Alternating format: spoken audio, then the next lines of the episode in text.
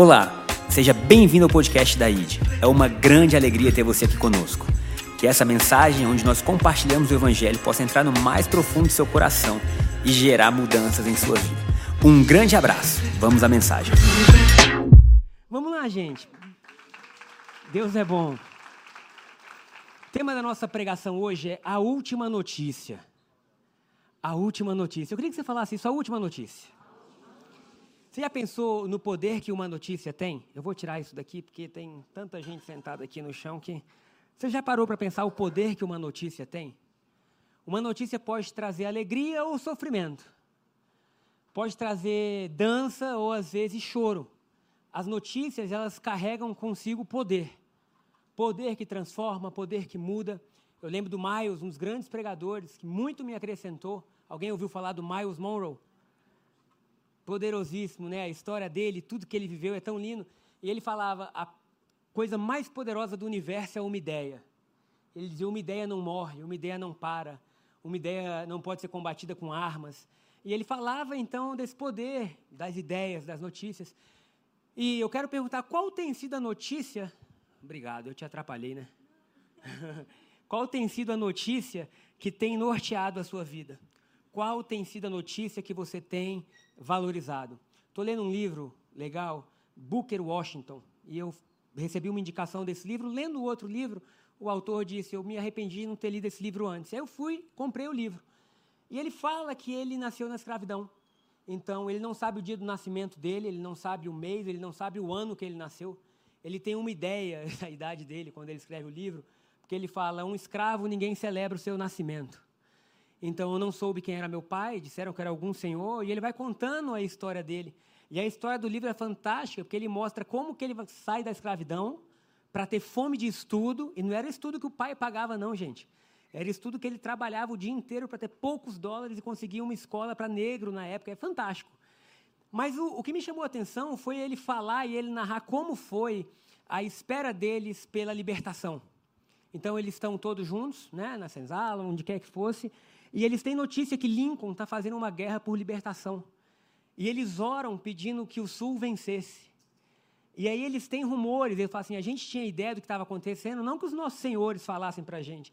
E ele ainda fala muito bem dos senhores, ele fala assim, nós amávamos o nosso Senhor, o Senhor que a gente tinha, ele era bondoso, mas a gente queria ser livre.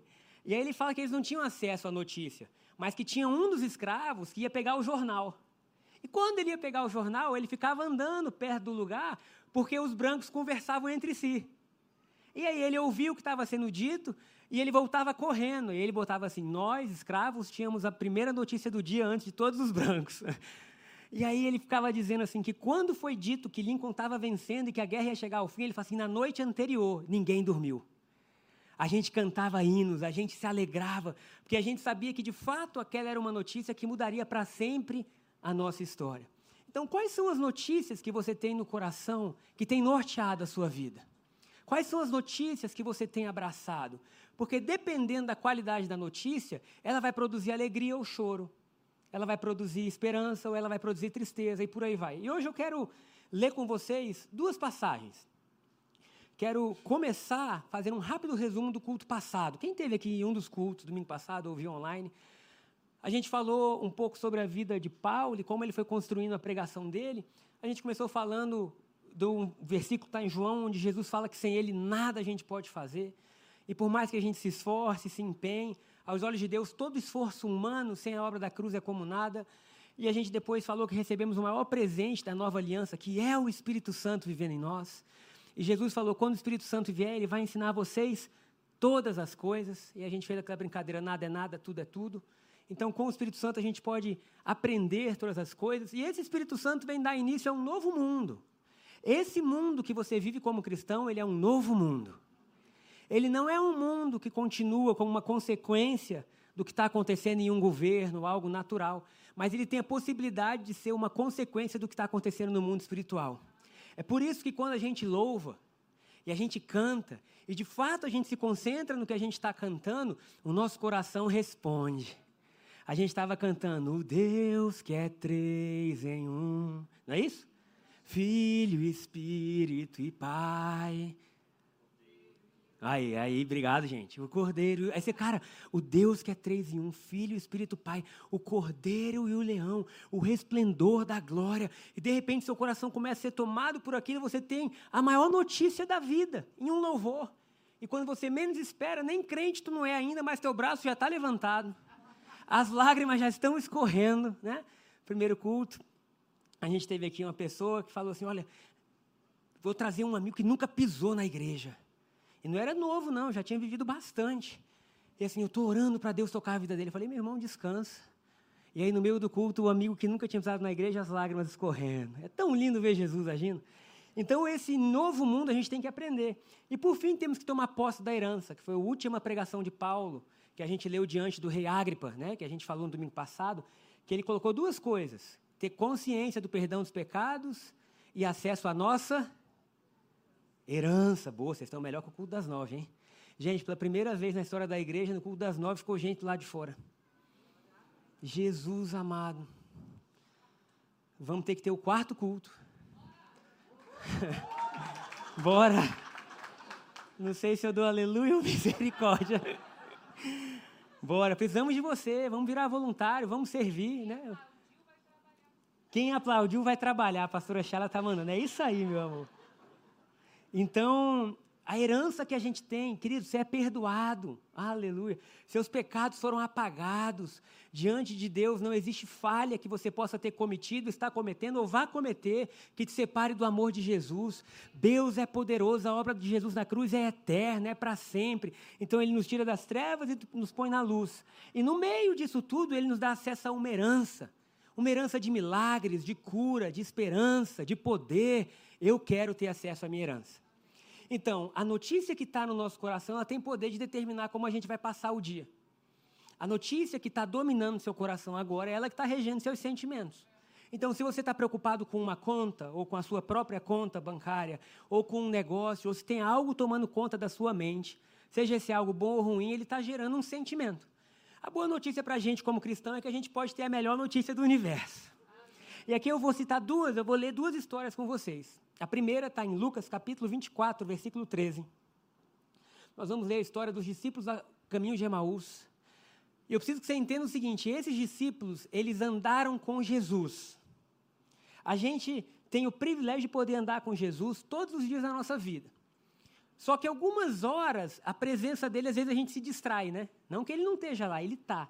Mas você já imaginou você ter caminhado três anos com Jesus? Era físico, é isso que eu quero dizer. Era assim, Teve a tempestade, ele acalmou a tempestade. Ah, precisou de pão, ele multiplicou pão. Ah, Lázaro morreu depois de três dias, ele mandou tirar a pedra, meu irmão. E o morto deu um jeito de sair de dentro do túmulo. Eles viram milagres que levaram eles a crer que Jesus era o Messias. Mas a última notícia que eles tinham, qual era? Jesus morreu. Não só morreu, foi cuspido, foi maltratado, foi punido, foi pisoteado, foi blasfemado tanto pelos judeus quanto pelo Império Romano. A grande esperança deles tinha chegado ao fim. O que eles tinham vivido nos últimos três anos, e mais do que isso, aquilo que eles tinham projetado para o futuro tinha morrido. Então a tristeza deles era uma tristeza legítima. Vamos ler o que aconteceu? Lucas capítulo 24, versículo 13. Vai dizer assim: Dois discípulos de Jesus estavam caminhando a um povoado de Emaús, a 11 quilômetros de Jerusalém. No caminho falavam a respeito de tudo que havia acontecido. Qual era a notícia? Tudo que havia acontecido. Então eles estavam relembrando tudo que havia acontecido. Enquanto conversavam e discutiam, o próprio Jesus se aproximou e começou a andar com eles. Só nesse versículo, no culto das nove, tinha gente dizendo: Oh, aleluia, glória a Deus. São os assembleanos que vieram para ID, eles animam o culto. Os olhos deles, porém, estavam como que? Impedidos de reconhecê-lo. Pensa isso, eles estavam falando sobre a morte de Jesus, e quem aparece para caminhar com eles? O Jesus, o próprio Jesus. Mas eles não conseguiam. Tem ideia que talvez você esteja chorando por algo na sua vida, que a solução já está presente? Que talvez você esteja andando e talvez você tenha vindo para a igreja hoje com o coração pesado, porque a situação foi real, sabe? É legítimo o sentimento, mas Jesus está tentando te dizer agora: eu estou com você. Só que a gente não consegue ver, porque a gente está honrando mais a notícia verdadeira do que a atual. Porque era verdade ou não que Jesus tinha morrido? Era. Só não era mais atual. A notícia atual é que ele já tinha ressuscitado. Eu quero viver com a notícia atual dos céus. Então eles estão andando, mas os seus olhos não conseguem ver. E aí Jesus perguntou: sobre o que vocês estão conversando, debatendo no caminho? Eu tenho certeza absoluta que quando a gente chegar no céu, a gente vai ver que Jesus tem senso de humor. Que ele brinca, que ele se diverte, que ele é amigo. Então ele pergunta assim: ele já não sabia? Sabia, mas ele vai lá e pergunta: sobre o que vocês estão conversando? Eles pararam. Foi um choque. Pararam de andar com o rosto entristecido. E disseram o quê? Porventura, tu és o único, pode ir para o 18. Então um deles, chamado Cleópatra, respondeu: Porventura, você é a única pessoa em Jerusalém que não sabe das coisas que aconteceram lá nos últimos dias? Olha o que ele estava dizendo. Será que tu é o único cabra de toda Jerusalém que não sabe o que aconteceu nos últimos dias? Eu penso que Jesus devia estar pensando: eu sou o único que sei o que aconteceu nos últimos dias. Todo mundo acha que sabe, mas eu de fato sou o único que sei o que aconteceu. E às vezes a gente vai orar perguntando: Deus, você não está vendo? E Deus deve dizer assim: Eu sou o único que vejo. Deus, eu sou o único que. E aí Jesus ainda pergunta assim: Que coisas? Perguntou Jesus. As coisas que aconteceram com Jesus de Nazaré, responderam eles. Ele era um profeta de palavras e ações poderosas. Ele vai dizer tudo que Jesus fazia. Pode ir para o 20. Pode ir para o 21, vai dizer como que ele foi morto. Agora, isso é legal. Por que, que eles estão tristes? Tínhamos a esperança de que ele fosse aquele que resgataria Israel. A gente tinha a esperança que ele fosse o Messias. Mas isso tudo aconteceu há três dias. Ou seja, já era. Ele morreu mesmo. Ele tá, foi colocado num túmulo, a gente viu. Aí, versículo 22. Olha só, gente, porque eles já tinham algumas pessoas falando. Falando que algo novo tinha acontecido, mas eles não criam. Algumas mulheres, olha a mulherada, a mulher fala: se você quer que um milagre seja testemunhado, conta para uma mulher. Talvez tenha sido por isso que a primeira pessoa que viu Jesus ressuscitado é a mulher. Não, isso não é um mal, isso é um dom de Deus. É Shaila. No curso da Shaila, ela é... contar um mistério hoje. Pedro acordou cedo, né? E Pedro, quando acorda cedo, ele não consegue ficar parado. Aí, eu vou fazer um café. Eu falei, Pedro, fica quieto, Pedro. Não, eu falei, quando sua mãe voltar, que ela tinha ido malhar, né? Falei, quando sua mãe voltar, aí você faz o café. Ele, papai, eu vou fazer um ovo. E em vez de eu encorajar ele dizendo, meu filho, vai, faz o ovo. Eu começo a pensar, se ele errar, o ovo cair na cozinha, vai ficar aquele cheiro, vai ficar aquela coisa ruim. E o pior, a culpa não vai ser dele. A culpa vai ser minha, porque se tu é casado, tu sabe, varão. Que não importa o que aconteceu. Não importa, amém. Quem tem revelação já teve. Vamos continuar. Algumas mulheres do nosso grupo foram até seu túmulo hoje bem cedo e voltaram contando uma história surpreendente. Disseram que o corpo havia sumido e que viram anjos que lhe disseram que Jesus está vivo. Versículo 24. Alguns homens do nosso grupo foram lá, porque homem tem que checar duas vezes, né? Alguns homens foram lá para ver se de fato era aquilo, e de fato era. Tudo que, enfim, tudo que as mulheres falaram era. Opa, aí vem Jesus. Então Jesus lhes disse: Queria dizer isso para algumas pessoas. Como vocês são tolos. Você já imaginou Jesus falando isso para você? Porque às vezes a gente acha que Jesus só vai aparecer assim. Não, Jesus estava confrontando a incredulidade deles, dizendo: Como vocês são tolos. Não é assim que vocês estão errados, mas é que vocês são bobos, tolos, vocês não dão valor ao que vocês têm que dar valor. Irmão, sabe qual é o nosso problema? Você dá mais valor para o cara que está ensinando criptomoeda do que para Jesus. É. Ah, não, porque agora esse cara está ensinando criptomoeda, se eu comprar Bitcoin hoje, daqui a 15 anos, falou que vai multiplicar mil vezes. Não, e é etéreo. Aí você entra num universo, tá bom, se você quiser fazer isso, faz.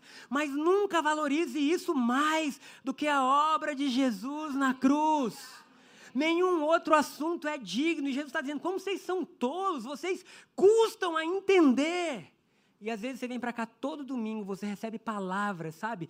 O Espírito Santo fala com você. Não estou dizendo só que é a palavra pregada, não. Porque o Espírito Santo fala com a gente o tempo inteiro. Mas a gente demora a entender e aquilo que os profetas registraram nas Escrituras. Não percebem que era necessário que o Cristo sofresse essas coisas antes de entrar em sua glória? Então Jesus os conduziu por todos os escritos de Moisés e dos profetas, explicando o que as escrituras diziam a respeito dele. Aproximando-se de Emaús, o destino deles, Jesus fez com quem se queria passagem ou viagem.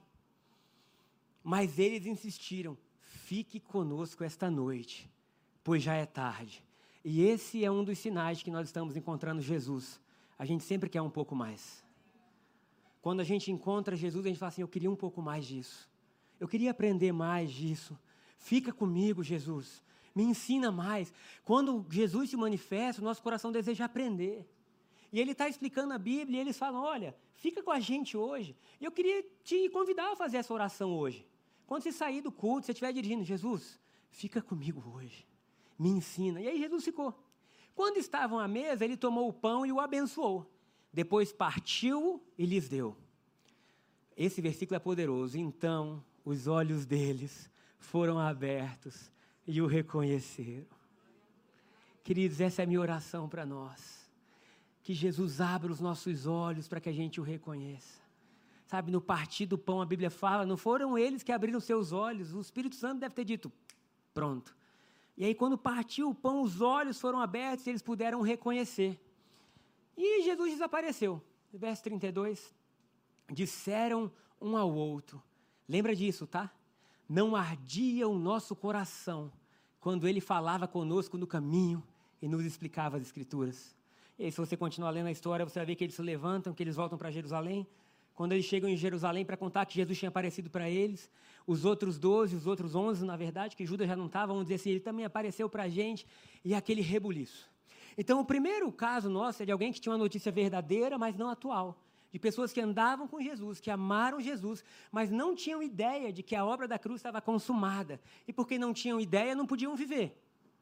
Agora nós vamos para um outro extremo. Nós vamos falar de um jovem chamado Saulo que nunca tinha caminhado com Jesus, que nunca tinha amado Jesus, pelo contrário, que odiava Jesus.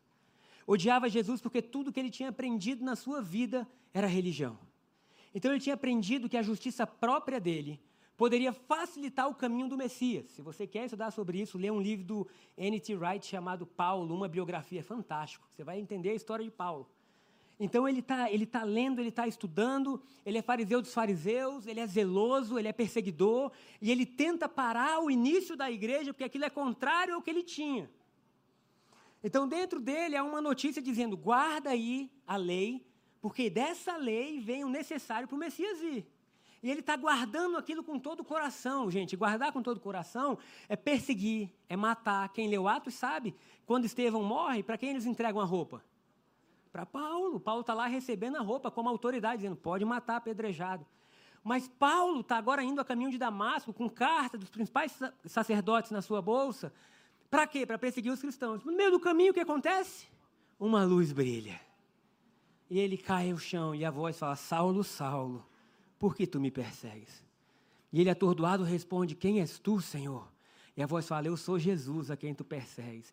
E naquele momento, a vida inteira de Paulo começa a mudar. Porque agora ele vai começar a estudar e tentar entender quem é Jesus e o que aconteceu. E ele entrega o seu coração a Jesus. Deus usa Ananias, Ananias ora por ele, ele é curado da cegueira momentânea que ele teve, e agora ele não é mais Saulo fariseu, ele é Saulo, imagem e semelhança de Cristo. É aquele que diz: Não, mas eu vivo, mas Cristo vive em mim. Então agora ele tem uma nova notícia. Glória a Deus. Quantos são graças pela vida de Paulo? Ele tem uma nova notícia que é: o Jesus que eu perseguia de fato não está morto, ele vive. E na cabeça de Paulo, extremamente estudioso, culto, ele dizia: se Jesus vive, esse mundo tem um novo rei. Eita Deus! Porque se Jesus é o Messias, ele está acima de César, ele está acima de qualquer nome que se possa proferir no céu, na terra ou debaixo da terra. E agora esse Jesus que eu tenho toda a minha devoção. E se você for estudar as cartas e a história de Paulo em Atos, você vai ver que a vida dele não foi fácil. Mas ele tinha uma chama dentro dele que o impedia de parar, uma chama de amor, que ele dizia: ai de mim, se eu não pregar o Evangelho. Mas agora eu quero ler com vocês Filipenses, capítulo 3, versículo 1, para a gente entender um pouco mais dessa história. Então, Paulo está defendendo a fé em Cristo e está defendendo essa notícia. Qual notícia? Cristo vive. Ele fala: Por isso, meus irmãos, alegrem-se. Alguém pode dizer amém? Alegrar-se no quê? Não é na conta paga, não é no carro novo, Não é porque aquele que você gosta ganhou a eleição. Não é porque estou grávido, tive filho, casei. Não, não. Alegrem-se no Senhor. Porque o que Paulo descobriu é que toda outra alegria é passageira. Toda outra alegria não é alegria. Toda outra alegria acaba. Paulo está dizendo, cara, eu fiz tudo que um ser humano poderia fazer para agradar a Deus. Não existe ninguém como eu. Ele vai dizer isso, a gente vai chegar lá. E eu descobri que, mesmo sendo assim, isso não é nada, porque a única alegria verdadeira está em Deus. Então ele fala, por isso, por fim, alegrem-se do Senhor. Nunca me canso de dizer-lhe essas coisas e o faço para protegê-los. Cuidado com os cães aqueles que praticam o mal e os, os mutiladores que exigem a circuncisão. O que, que ele estava dizendo? Qualquer pessoa, seja ele uma autoridade ou não, que te leve a querer se sacrificar por Deus, cuidado. Vou repetir. O que ele está dizendo é cuidado com aqueles que mutilam o corpo, aqueles que falam que para você agradar a Deus você deve jejuar.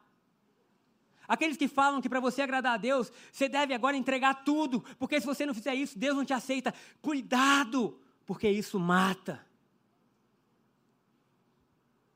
Cuidado por quê? Porque toda vez que você honra mais do que você faz, do que Jesus fez, você nunca vai ter alegria plena. Então ele está dizendo: cuidado, porque eles exigem uma circuncisão que nunca vai mudar o coração. Versículo 3: Pois nós que adoramos por meio do Espírito de Deus, somos verdadeiros circuncidados. Alegramos-nos no que Cristo Jesus fez por nós. Vou repetir. Alegramos-nos no que Cristo Jesus fez por nós. Não no que a gente está fazendo. Não no nosso currículo. Não como no caso de Washington que eu falei, não porque eu era um escravo e me tornei conselheiro de reis. Não. Mas alegres no que Cristo Jesus fez por nós. Não colocamos nenhuma confiança nos esforços humanos. Eita Deus! Quem está falando isso não é alguém que não teve nada. Porque você pode pensar, ah, tá bom, nunca foi nada, nunca conquistou nada, nunca teve nada, não sabe de nada. E agora está dizendo para ninguém confiar em nenhuma outra coisa, simples, nunca teve nada. Não, aí Paulo vai dizer o quê?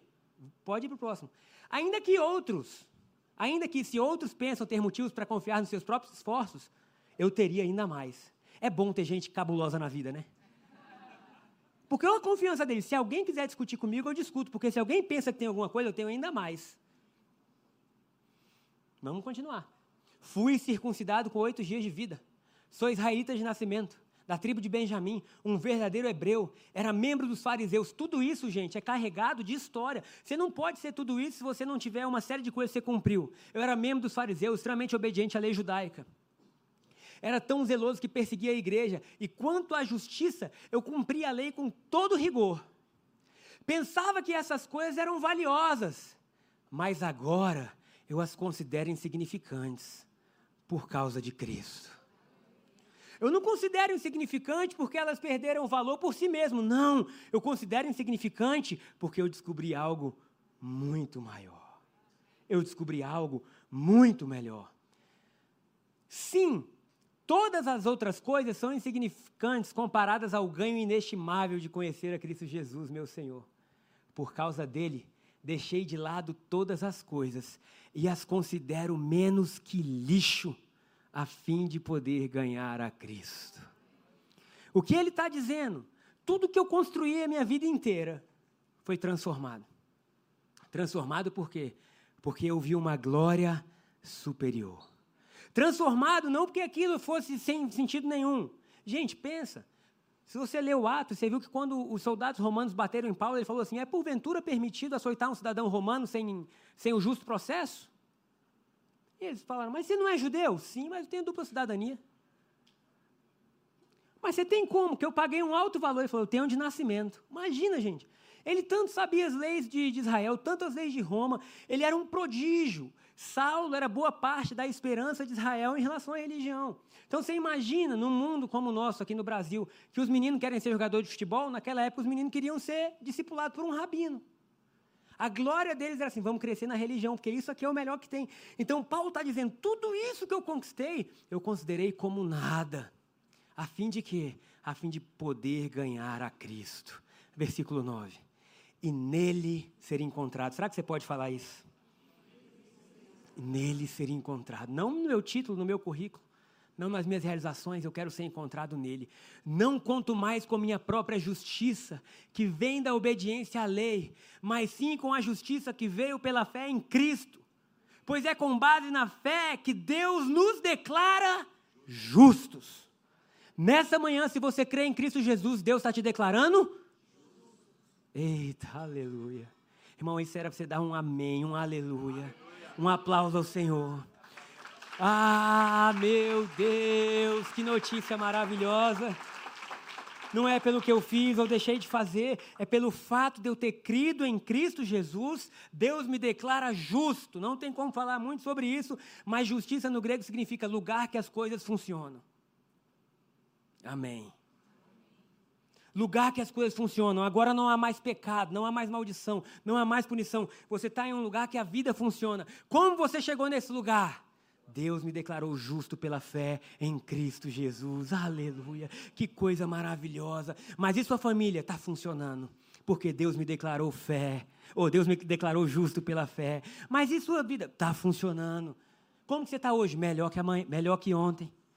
Mas o que é isso? É a firme convicção de que Deus cuida de mim. Quero conhecer a Cristo e experimentar. Eu quero experimentar.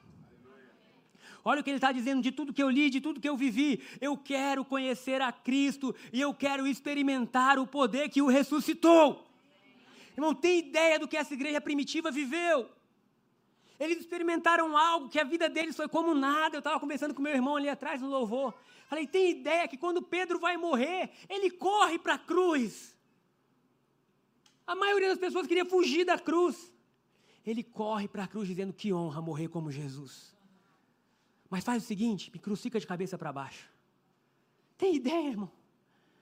Qual é o nível de revelação que esse cara tem de Jesus? De dizer, pode me matar, mas mata de cabeça para baixo que eu não sou digno de morrer que nem ele. Aí você pega o que essa igreja viveu, era o poder da ressurreição dentro deles, é o que Paulo está dizendo. O que eu comecei a aprender não tem fim, todos os outros estudos chegavam a um ponto final. Quando eu chego no Evangelho, é eterno, é atemporal, é infinito. Quero conhecer a Jesus e experimentar o grande poder que o ressuscitou. Você já imaginou, queridos? Rápido parêntese. Paulo está pregando está no livro de Atos, está numa, numa reunião no terceiro andar, e ele adentra a madrugada pregando. Você já imaginou o que, que Paulo devia falar? Quão maravilhoso devia ser ouvi-lo cheio de Deus, falando dos profetas, mostrando que Jesus é o Cristo. Mas eu, no meio disso tudo, cochilou. Você já teve, às vezes, alguém pregando e você fala assim: Jesus me ajuda? Um sono, irmão. Eu te dei aquela pescada mais longa que você dava no colégio e ele estava na janela, e o que aconteceu com ele? Caiu. E ele cai e é dado como morto. Paulo para a pregação. Eu creio que Paulo tinha um Wi-Fi com o céu ligado, né? Ele devia estar descendo as escadas e Deus falando, pode orar que eu vou ressuscitar. Quando ele chega lá e fala, não, não, sai de perto, a vida dele está Eutico, bora, levanta. E Eutico levanta. Meu irmão, se acontece isso hoje, primeiro, acabou o culto. É ou não é? Vamos celebrar, sobe o louvor, sobe na cadeira, pula, canta, Deus é maravilhoso, Deus tem feito grandes coisas. Sabe o que eles fizeram?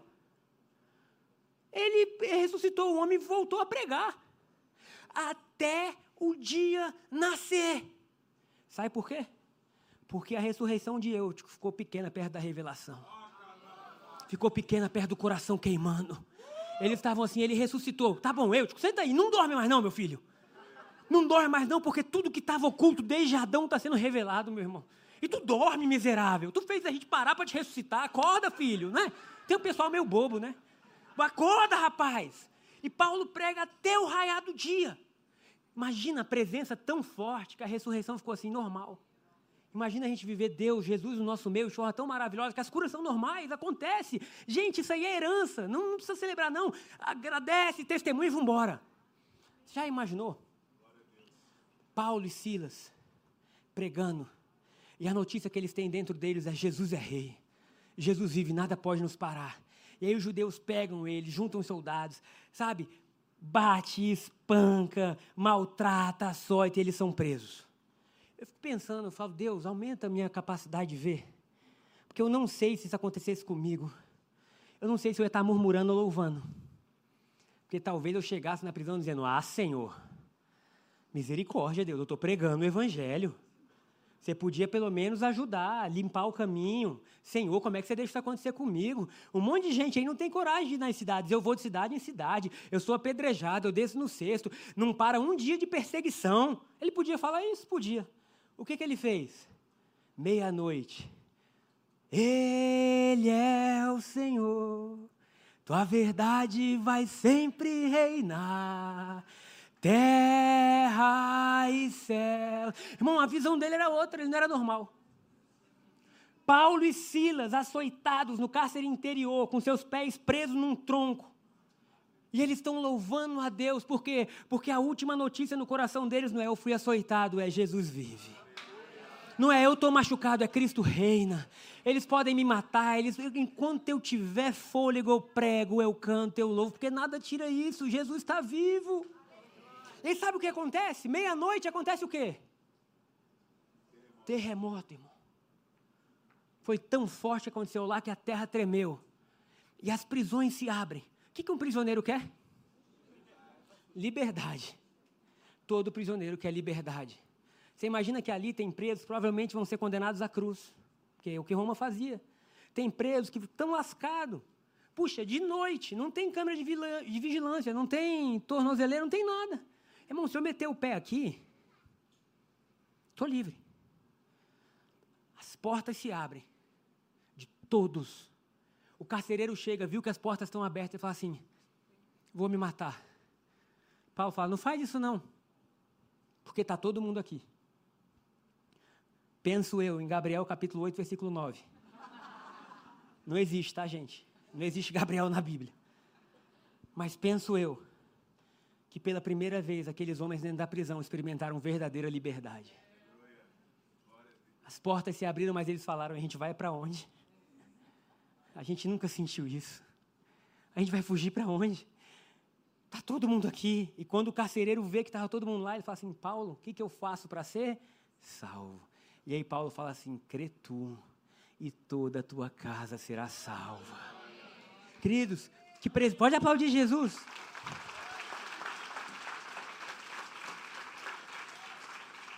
Presença é essa? É o poder de Deus. É o que Paulo falou. No meu esforço próprio nunca tem terremoto. No meu zelo nunca tem cura, nunca tem sinal, nunca tem ressurreição. Por quê? Porque o meu zelo perto da justiça de Deus é nada. Logo, o Evangelho não é vocês agiram bem, são presenteados. O Evangelho é se alegra na vitória da cruz. Porque pela cruz ele redefiniu a nossa história. É uma prisão que se abre, é um que ressuscita, é um coração que muda. É a paz que excede todo entendimento. E aí eu imagino Paulo dizendo: quanto a mim, eu quero ser achado nele. Eu quero ver Jesus. Podemos repetir o versículo 10, por favor, Daniel? Quero conhecer a Cristo e experimentar o grande poder que o ressuscitou. Eu vou continuar, posso continuar? No primeiro culto eu não continuei, mas a gente vai terminar eu, eu lendo essa parte. Quero sofrer com Ele eita Deus, participando de sua morte, para de alguma forma alcançar a ressurreição dos mortos. Não estou dizendo que já obtive tudo isso, que já alcancei a perfeição, mas eu prossigo a fim de conquistar essa perfeição para a qual Cristo Jesus me conquistou. Não, irmãos. Pode fechar, eu vou ler da, da versão antiga que é. Mas uma coisa faço esquecendo-me do que para trás ficou, prossigo para o alvo da soberana vocação em Cristo Jesus. Não é prossigo para o carro novo, prossigo para o novo diploma, não, não, não. Tudo isso são meios que Deus pode usar para facilitar a pregação do Evangelho. Quanto a nós, prosseguimos para o alvo, qual alvo? Quero conhecer a Cristo e quero ser achado nele. Quero testemunhar na minha vida o poder da ressurreição. Qual é a última notícia que está no seu coração? Qual é a última notícia que você valoriza? Eu quero te ajudar com ela. Cristo vive. Amém? Dê um aplauso ao Senhor, coloque-se de pé. Chegamos ao final de mais um podcast. Espero que essa palavra tenha trazido luz e direcionamento à sua vida. Caso você queira nos acompanhar mais de perto, baixe o nosso aplicativo ID Online. Também nos siga nas redes sociais, arroba ID Brasília, para saber tudo o que está acontecendo. Um grande abraço, nos vemos em breve.